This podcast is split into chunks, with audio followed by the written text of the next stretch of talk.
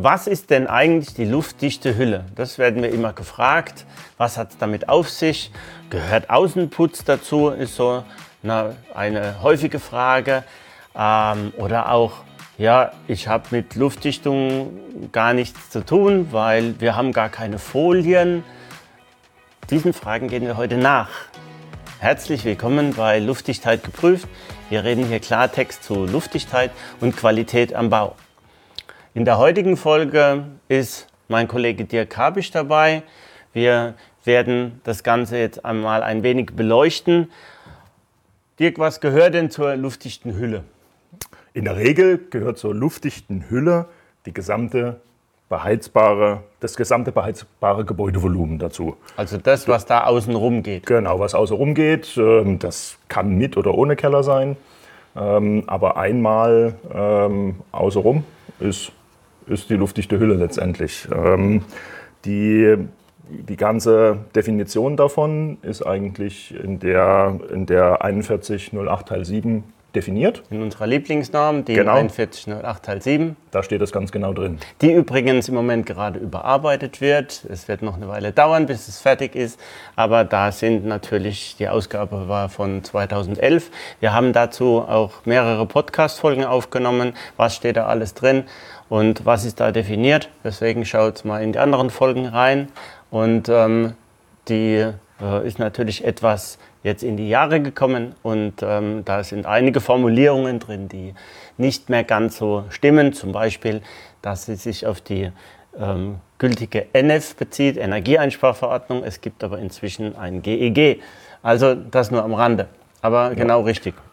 Genau, was vielleicht äh, gut zu merken ist, äh, luftdichte Ebene zum Beispiel definiert sich ja mit einem roten Strich ganz schön. Also man sollte eigentlich davon ausgehen, wenn man ein Haus sich vorstellt, das da, ähm, und malt einmal ohne abzusetzen, mit, mit einem roten Stift meinetwegen außenrum, das ist meine luftdichte Ebene. Ja, theoretisch ist es so. Also diese Grafik ist in der 4108 Teil 7 drin, ist sehr bekannt.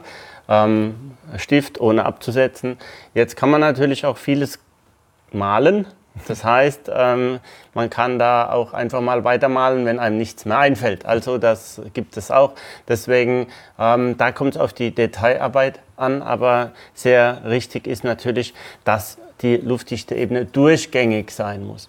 Und ähm, äh, wir haben eben das Beispiel mit dem Keller gehabt und da, da lauert so ein, äh, gerade in der Sanierung lauert hier so eine kleine Gemeinheit, nämlich dass ähm, von Planerseite die luftdichte Ebene über die Kellerdecke definiert ist, aber der gemeine Handwerker oder Handwerkerin, der oder die da ein Loch bohrt in den Keller, sich nicht bewusst ist, dass das bereits draußen ist, also durch die luftdichte Ebene geht. Und solche Beispiele haben wir viele.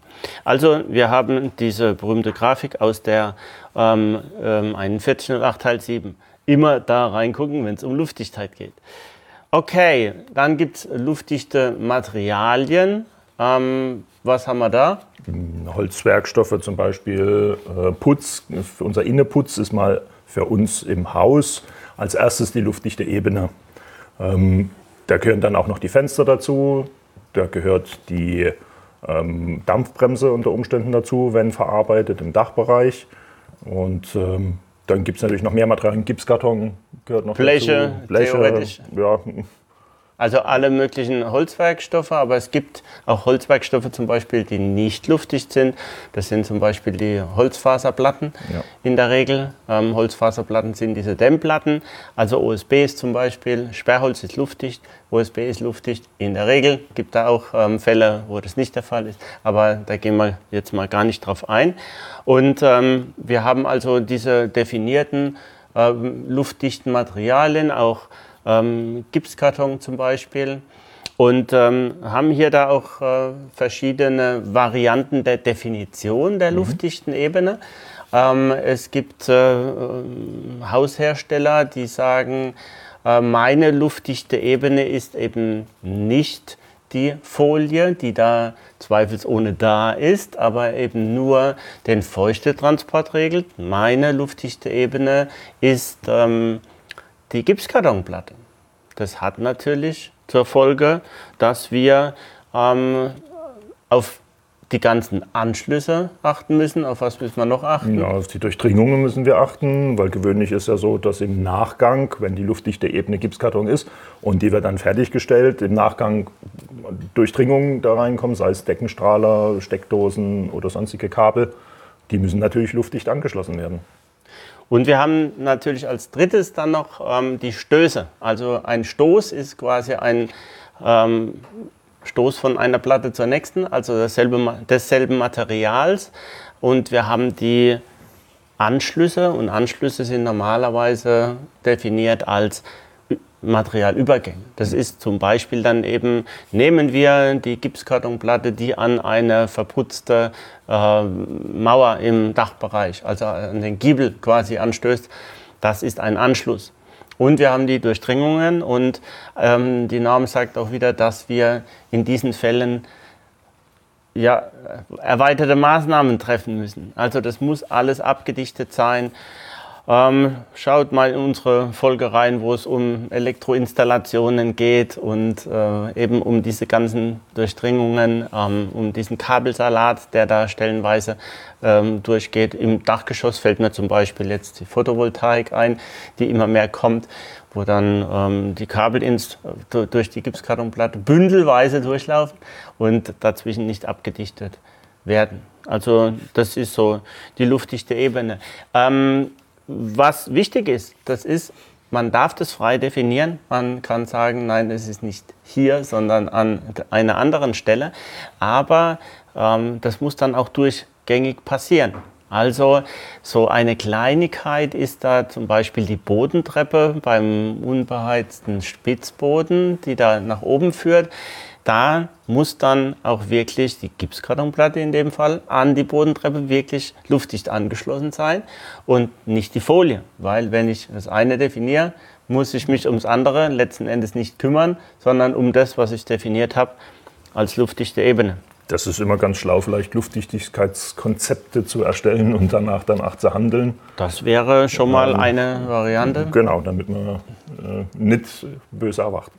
Ja, Okay, dann kommen wir mal dazu, wo denn diese luftdichte Ebene ist. Mhm. Also ich meine jetzt nicht ähm, Gipskarton oder Folie. Vielleicht nochmal den Einwurf. Normalerweise ist die Folie, die luftdichte Ebene jetzt im Dachgeschoss, wenn mit einer Folie gearbeitet wurde, weil das viel leichter zu verkleben ist und auch letzten Endes ähm, ja, etwas äh, sicherer von den äh, Nutzern her, weil die Nutzer nicht unbedingt damit rechnen, wenn sie einen Deckenstrahler einbauen, dass dann die luftdichte Ebene durchdrungen ist, wenn sie die, diesen Deckenstrahler nur in die Gipskartonplatte einbauen und die Folie quasi nicht tangieren. Und es wird nie nur ein Deckenstrahler eingebaut, sondern mannigfaltig viele. Also äh, 20 ist da, 20, 30. Das sind dann einfach Löcher, ähm, die dazu führen, dass ja, zum Beispiel der Wert beim Blower da Test nicht eingehalten wird. Aber die 4108 Teil 7 wiederum sagt auch was, wo die luftdichte Ebene ist, nämlich wenn wir den Querschnitt dieses Bauteils anschauen, nämlich wo? Raumseitig. Meist, Meist raumseitig. raumseitig. Sagt die. Also das heißt, ähm, das ist dann auch noch ähm, die Erwähnung meist in Funktionseinheit mit der diffusionshemmenden Schicht. Ähm, also auf der Warmseite. Das ist wichtig, weil wenn ähm, die Luftdichtheit auf der äußeren Seite ist, dann führt es dazu, dass es da kondensiert an dieser Stelle. Das haben wir zum Beispiel, wenn wir mit einer, bei der Sanierung mit einer Folie in die Sparrengefache reingehen und dann wieder über den Sparren drüber und da nicht mehr überdämmt wird. Und überdämmen ist quasi das Stichwort. Jetzt haben wir die typische Sache mit Mauerwerk. Ja. Da wird, wird, ja meistens vergessen, unter Umständen einen Glattstrich äh, aufzubringen, beziehungsweise einen Grundputz aufzubringen, zum Beispiel hinter Vorwandinstallationen, Bad, äh, Badewannenbereich, äh, WC-Drücker, äh, Vorwandinstallationen zum Beispiel. Aber ähm, was mir häufig über den Weg läuft, äh, sind auch die Innenwände im Dachgeschoss zum Beispiel, wenn die luftdichte Ebene an den Innenputz angeschlossen wird. Aber die, die Raumtrennung über Ziegelstein oder über Mauerwerk erfolgt, was dann oben außerhalb der luftdichten Ebene nicht mit einem Glattstrich versehen ist kann es dann auch durchziehen. Oder eben mit einer Folie Oder abgedeckt. Einer Folie, ja. Also grundsätzlich nochmal, verputztes Mauerwerk gilt als luftdicht. Ja. Dazu gibt es auch eine schöne Podcast-Folge, nämlich die Nummer 5. Mauerwerk ist undicht, Fragezeichen, echt jetzt? Fragezeichen. Da ähm, haben wir uns ausgelassen über Mauerwerk. Was für verschiedene Steine gibt es? Äh, wo könnte das zum Problem werden?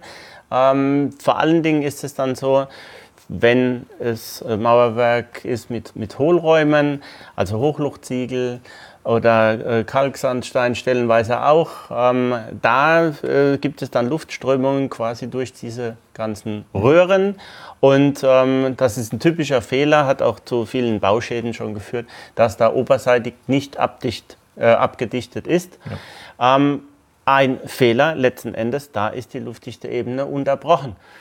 Und äh, wenn wir so Blower-Tests machen bei, naja, sagen wir nicht Standardhäusern, irgendwie Sanierung und so weiter, dann ähm, ja, stellen wir einfach die Frage, wo liegt denn hier jetzt die luftdichte Ebene? Also wie, wie habt ihr das ja. ähm, geplant? Und dann gehen wir dem nach und dann entdecken wir letzten Endes auch Versprünge, ähm, die auch zu vermeiden sind, laut unserer Lieblingsnorm. Alles das steht da drin.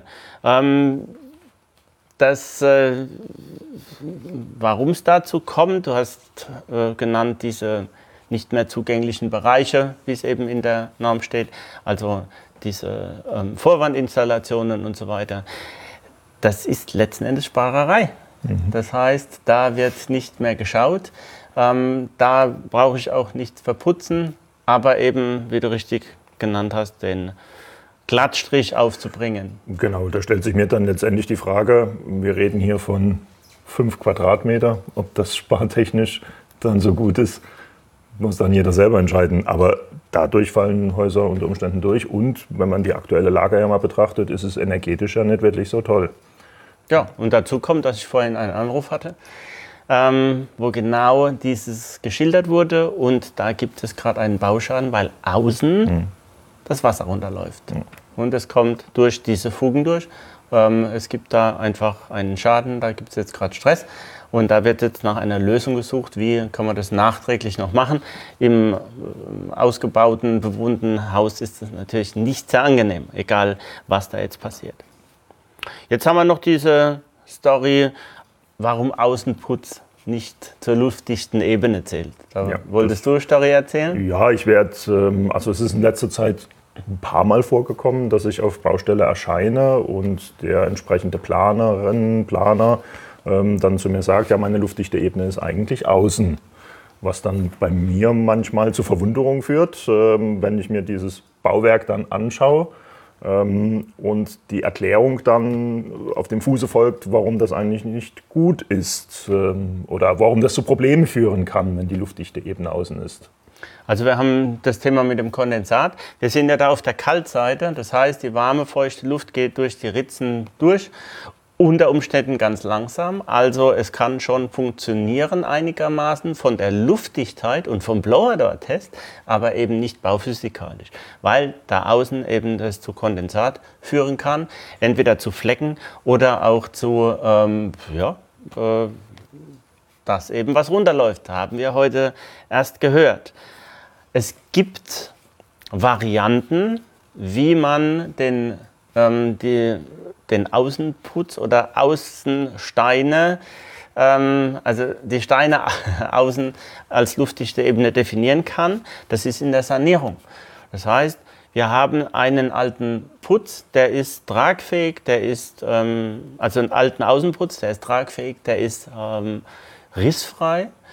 Oder man macht ihn rissfrei, ergänzt ihn an den Stellen, wo er es eben nicht ist und er wird überdämmt. Und wenn er überdämmt wird, also wenn da noch ein Dämmpaket drauf äh, gebracht, äh, aufgebracht wird, dann sind wir natürlich im wärmeren Bereich wieder und dann funktioniert also es ist nicht ausgeschlossen, dass der Außenputz die luftdichte Ebene ist, aber im Neubau bei einem Haus aus Ziegelsteinen, also letzten Endes ähm, ähm, Hochlochziegeln gedämmten, da ist es sicher nicht sinnvoll. Auch wenn die Steine gedämmt sind, haben wir immer noch die Stoßfugen, wo das Ganze ungehindert ja. durchwandert. Ja, dann haben wir noch das Thema Wärmedämmverbundsystem. Auch da ist die Frage immer, ja, ja, da kommt ja noch Wärmedämmverbundsystem, dann ist es ja dicht. Und ist es? Ich will nicht. also nein. Warum ist es nicht dicht? Weil die Wärmedämmverbundsysteme sehr, sehr, sehr selten vollflächig aufgebracht werden, vollflächig aufgeklebt werden, sondern entweder Punkte immer noch so oder Ringwülste und diese Ringwülste ähm, die berühren sich nicht.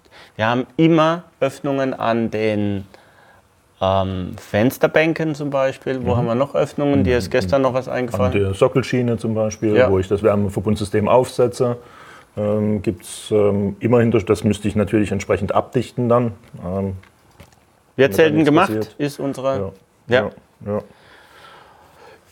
Jo, was mir da aber noch passiert ist, äh, was mir letztens passiert, was mir letztens aufgefallen ist, dass man zwar ein Wärmebundverbundsystem aufbringen möchte, ähm, die Fenster schon eingebaut hatte, aber vergessen, die Leibungen zu verputzen. Ja. Dann habe ich natürlich auch keinen luftdichten Anschluss. Das passiert aber nur außen in den Leibungen. Das gleiche habe ich natürlich auch innen bei den Fensterbänken. Die wenigsten machen einen Glattstrich auf ihrer Fensterbank, sondern die Fensterbank wird direkt draufgesetzt. Ja kann es aber natürlich auch zu Problemen kommen. Ja, je nachdem, was das für Fensterbänke sind. Bei Steinfensterbänken, die werden schon dann irgendwie eingematscht. Also die ja. sind dann schon irgendwie in Metal gesetzt. Bei Holzfensterbänken ist Thema. Ja. Und der Klassiker ist dann, dass in der Küche die Küchenarbeitsplatte in das Fenster reinläuft. Mhm. Darunter aber die Steine offen sind. Also da zieht es richtig rein oder raus, je nachdem, wie man es nimmt. Da ist auf jeden Fall das sind so Kleinigkeiten, das sind dann die, die Lücken der luftdichten Ebene.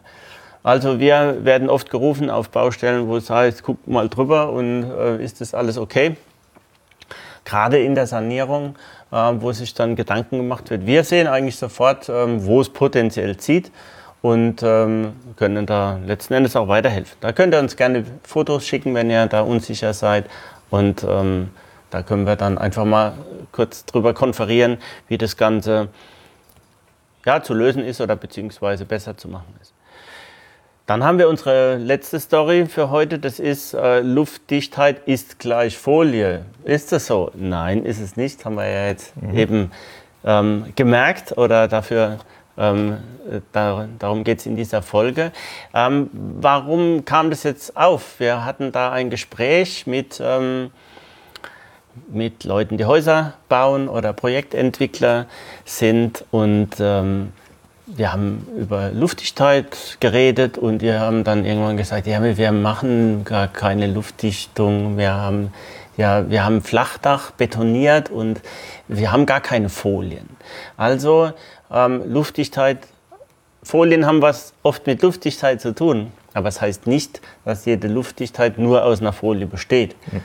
Die Luftdichtung ist dann ähm, ja, einfach so einmal außenrum, wie wir es gesagt haben, ähm, und nicht eben nur ein einzelnes Bauteil betreffend. Es gehören natürlich auch die ganzen Bauteil, äh, Bauelemente dazu, also Fenster, Türen, ähm, bis hin zu Schiebe, Hebeschiebeelementen und all das, was es so gibt. Fazit für heute den Verlauf der luftdichten Ebene definieren, alles was dazugehört. Die Materialien sollen definiert werden und natürlich die Abläufe auf der Baustelle, wer ist wofür zuständig, für welches Detail. Und Neudeutsch heißt das, Dirk hat es schon erwähnt, das Luftdichtigkeitskonzept erstellen. Gerne, das Luftdichtheitskonzept. Da gibt es viele Informationen, auch Broschüren und so weiter, wie das Ganze geht. Wichtig ist, dass man sich vorher mal ein paar Gedanken macht und nicht hinterher sich überlegt, gerade in der Sanierung ist das ein wenig verheerend. Da haben wir viele ähm, Fehler. ähm, die da passiert sind, die entweder schon zu Bauschäden geführt haben oder gerade noch verhindert werden konnten. Einige Beispiele gibt es in dem Buch Luftdichtheit ähm, von Gebäuden, Ratgeber für die Praxis im Rudolf Müller Verlag. Ansonsten bedanken wir uns fürs Zuhören, bleibt dabei. Genau, ruft an, wenn es Probleme gibt, wir helfen weiter. Abonniert unseren Kanal, Newsletter und alles, was es so gibt. Macht's gut. Tschüss.